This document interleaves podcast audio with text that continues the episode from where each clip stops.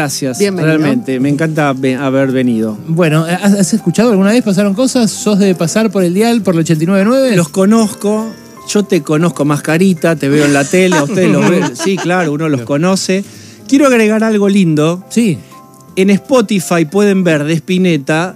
Hace dos años subieron Sí. el concierto cuando presenta Artón el 73 en el Astral.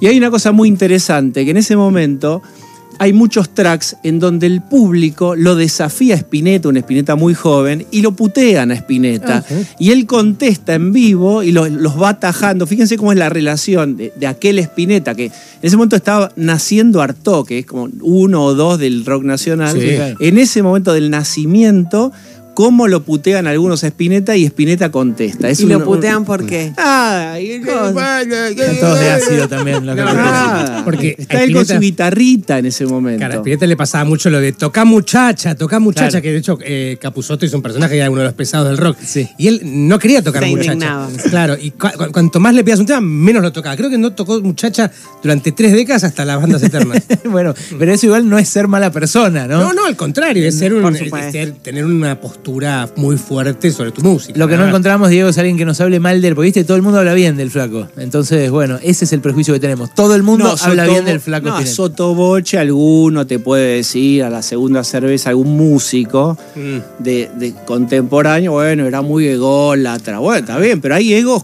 digamos, que El corresponden Spinetta, a la claro, obra. ah, exactamente. Hay eh, digamos, egos que están merecidos. Diego, las entrevistas esas que a nosotros nos gustan tanto, ¿las preparás o las improvisás? Eh, preparo eh, algunos ejes. Lo mejor viene en las repreguntas y en la escucha. Mm. La verdad que el mito, no sé, cada uno tiene su fórmula. El mito de que, mirá, mirá, Ale, la pregunta que redacté para esta noche, con este, esta la lo mato. Sí. Eso a mí nunca me funcionó. En general, vas sobre escarbando y escuchando, sobre todo para dónde va el otro. Y sobre dónde, son- sobre dónde va tu entrevistado tenés que ir, me parece. Después lo, lo, vas lle- llevando, pero me parece que lo mejor sale en las repreguntas. Yo soy de hacerme punteos para que no se me escapen temas. Hago, hago. Eso, pero eh, lo que a nosotros nos llama la atención de cómo entrevistás vos es que a veces le haces pensar al entrevistado sobre lo que acaba de decir, algo que a mí me pasa en terapia, loco, la verdad. No me pasa. en Bueno, el ese es vicio profesional. Sí. Pero es que, digamos, para eso estamos. Es contame por qué decís lo que decís. Sí, sí. ¿Qué profundidad tiene? ¿Qué sustentabilidad tiene? No ¿Viste me acuerdo que- a quién la semana pasada le dijiste, a ver, decilo de nuevo. Sí. Fue fantástico. Decilo de nuevo es como, claro, las barbaridades que se dicen en televisión, a veces bastaría que alguien te mire y te diga, a ver, decilo de nuevo, ¿no? Mira, eso sí uno lo aprendió de, la psicoterapia y de la formación, que no hay que tener vergüenza de pedir que te expliquen de vuelta algo. Incluso yo lo uso al aire todo el tiempo. Es, explícamelo de, de otra forma otra vez. Porque, digamos, si es fuera un paciente, esto en mi otra disciplina, lo obligás a escucharse. Y si es un entrevistado, lo obligás a ver si tiene fuerza y, y sustento lo que acaba de decir. A veces lo podés usar ese recurso. A mí me gusta. Sí, sí, claro. Y no tener vergüenza, decir, no entendí nada. ¿Me lo decís de vuelta? Sí, sí. A veces el periodista necesita demostrar que sabe, ¿viste? Y es una cagada porque te Para aleja. mí no sirve eso. Claro, Para claro. mí es como se dice en psicoterapia, te tenés que poner, así decía la, terapia sistémica, one down, abajo del paciente, arriba no. Vos En venías, este perdón, caso, vos venías de las, de las entrevistas en La Nación, Sí. además, ¿no? Trabajabas mucho eso también. Sí, eso fue una cosa rara de la profesión porque, digamos, durante largos años yo no podía unir las dos. Yo atendí muchos años y de hecho sigo atendiendo menos, pero sigo y haciendo periodismo. Y nunca entendía para qué había hecho las dos cosas y nunca en el infinito se cruzarían. Y bueno, un día se cruzaron, primero haciendo algo medio humorístico en una contratapa de La Nación que hice cuatro años, que en un suplemento que de, digamos, política y cultura se llamaba Enfoques, que era como un guion en joda donde el terapeuta atendía al, al paciente, que era el político o política de aquella semana, el, el que había estado más en boga. ¿El diván era? Sí, se llamaba terapia. Terapia. Y era el conflicto real. Yo, digamos, tenía que hacer humor con algo que eh, el sufrimiento, el padecimiento real del. Y todo imaginado, investigado. Yo veía cómo l- las formas de hablar del tipo. Era como un guion. Claro, pero era un gui- laburo terrible. pero era un guion, eran palabras tuyas. Y después, lo empezaste a hacer con claro, gente un día me- claro, Claudio Jacqueline, editor de ese momento de política, me dijo, che, ¿te animás a hacerlo en serio? Medio me cagué primero los 10 minutos en las patas y después dije, bueno, es una buena oportunidad. Y funcionó. Viste que hay muchas cosas que haces que no funcionan. En la carrera profesional todos tenemos cosas que no han funcionado. Esta en cambio te la dio vuelta como una media. Esta me la dio vuelta como una media. Eh, ¿Falta terapia en los medios, Diego? Mira, es una gran pregunta. Yo no estoy seguro. Me parece que hay una. Mira, hay un ejercicio de la psicoterapia, de la terapia, que es la discusión. Me parece que lo que falta es manual de procedimientos, realización. Sí, después, y acá sí te tomo la idea de terapia, más que terapia, revisarse. ¿Qué estás haciendo? ¿Por qué lo estás haciendo y para qué? ¿Te están pidiendo eso? ¿Estás ok con eso que estás haciendo? ¿Hablas o sos hablado por? Lo que estás planteando, ¿lo planteas porque lo pensás o estás repitiendo a otros? Wow, boludo, pará, es demasiado. Bueno, no, se logra no, siempre. Es demasiado. Bueno, eh, pero es un ejercicio que no siempre uno, digamos, eh, no es fácil. No, claro. Eh, todas esas preguntas no se las hace nadie en la televisión. No sé si te diste cuenta al Pero, te- enunciarlas. pero está bien, o sea, vos tenés que hacer el programa. Y en un momento decís, che, pero esto, esto que vamos a plantear, ¿está bien? ¿Este es el clima de época? ¿Est- es- es- ¿Esto es lo que sintetiza lo que está pasando? ¿O estamos copiando algo, repitiendo algo que en realidad no pensamos? Incentivando algo, O empujando. incentivando, algo. o Sí. incentivando. Esta, esta semana, Diego, ocurrió lo de el- el- el- bueno, es- esa situación curiosísima de Alfredo Casero en el programa de Majul. El golpe en la mesa, El sí. golpe en la un mesa. exabrupto. Exabrupto, pero no fue solamente un golpe en la mesa, fue un levantarse, irse gritando, por momentos ciertas cuestiones amenazantes, por momentos parecía que la cosa se iba, a pa- iba a pasar a- al acto, ¿no? O a lo físico. Eh, ahí, eh, como, como periodista y como, como psicólogo, te pregunto, no, no, no se podría haber previsto que esa situación en algún momento iba, para mí, en mi opinión, en algún momento iba a terminar así. Eh, la, el permanente exposición de casero en los medios, de un lugar de grito y de queja, mu- muchas veces in- incomprensible. Entrevisté muchas veces a Alfredo Casero. No es un entrevistado fácil, porque tampoco él, digamos, una entrevista siempre tiene un, un costado directivo, en donde el entrevistador invita y hasta influye para recorrer un camino. Alfredo no se deja mucho guiar, como tampoco se, de- se deja dirigir cuando yo él mismo le he preguntado, che, pero vos no te dejas dirigir mucho. en el-". y dice, no, yo, ¿quién me va a dirigir a mí en el teatro? Eso es lo bueno y lo malo que tiene. Es un tipo que tiene, pasa la pantalla, pues transmite emocionalmente su- sus ideas, por ahí vos vas a estar de acuerdo, no vas a estar de acuerdo. Siempre tiene esa cuota de adrenalina y de riesgo de que acompañalo, lle- llévalo. ¿Hasta dónde lo, lo, lo acompañás? Si le, es como en el casino, pedís una carta de más y te pasás. Tenés 17, no pidas una carta más porque te vas a pasar. Puede pasar eso con, con Alfredo. Y yo ahí, digamos, no, no voy a opinar de nadie, lo que digo es, invitás a Alfredo, tenés que saber cuáles son los márgenes en los cuales uno se puede manejar. Esto no te da seguridad de cómo va a salir. Yo he tenido lindas entrevistas con él, se tiene que sentir a gusto, vos tenés que saber por dónde lo va a circular y después vos incentivás o desincentivás líneas de conversación. ¿Sabes qué me pasó a mí? Este, yo sí lo voy a nombrar a Majul, porque era el que estaba enfrente, es el que le hizo burla eh, y que le terminó haciendo detonar.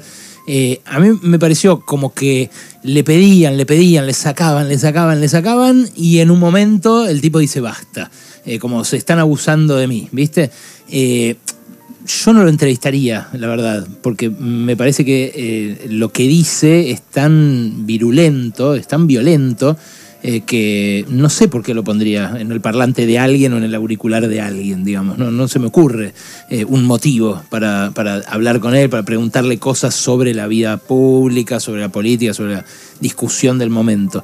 Ahora, me daba la sensación de que les estaba agarpando el exabrupto todo el tiempo y que en un momento, bueno, el tipo dice, a mí, para mí, ¿qué hay? en esta transacción eh, intelectual, ¿no? Como, ¿qué, qué estoy haciendo también yo acá? Eh, y ahí es donde entra más a crujir no tanto la sensibilidad humana que pueda tener el entrevistador, sino eh, el rol del periodista, ¿no? ¿Para qué y por qué amplificar una voz así? Vos cuando lo entrevistaste, ¿qué, pensabas de esa, de esa virulencia, de ese tono grietero, de- de esa provocación? Mira, es interesante la pregunta, porque el registro de violencia no siempre está en él. Él tiene registros a veces de mucha firmeza, incluso él apoyó muy fuertemente a Cambiemos y a Macri durante un largo periodo y fue el que tenía la capacidad de transmitir emociones con frases. Era para un sector, por supuesto, no para todos, un tipo que hacía síntesis, que empatizaba. Queremos flan. Eh, Queremos flan era una frase que a cierto sector le pareció que sintetizaba un momento. Muy bien. Vos ahí no tenías violencia, tenías un tipo que pasaba la pantalla, vos podías, insisto por cuarta vez, no estar de acuerdo o sí estar de acuerdo, el tipo tenía esa capacidad de sintetizar. Muy bien. Después, él fue muy crítico de Macri, lo recuerdo porque incluso en algún programa que uno ha estado ahí, el tipo giraba y sintetizaba un, un clima de época. Era el primero que tenía la capacidad de decir, mira, esto que está haciendo Macri no me está gustando. Y lo dijo públicamente. Es decir, él no militó ciegamente, no tuvo un conchavo, no tuvo una factura mensual, realmente eso me consta. El tipo era alguien que sintetizaba lo que le iba pasando y que mucha gente se identificaba con eso. Eso yo lo valoro. Yo no lo llevo al registro violento porque a mí no me interesa, ni para él ni para ningún entrevistado. Pensé que ahí sí agrietas al pedo y no sirve para nada. La grieta es para consumo, pero no para resolver.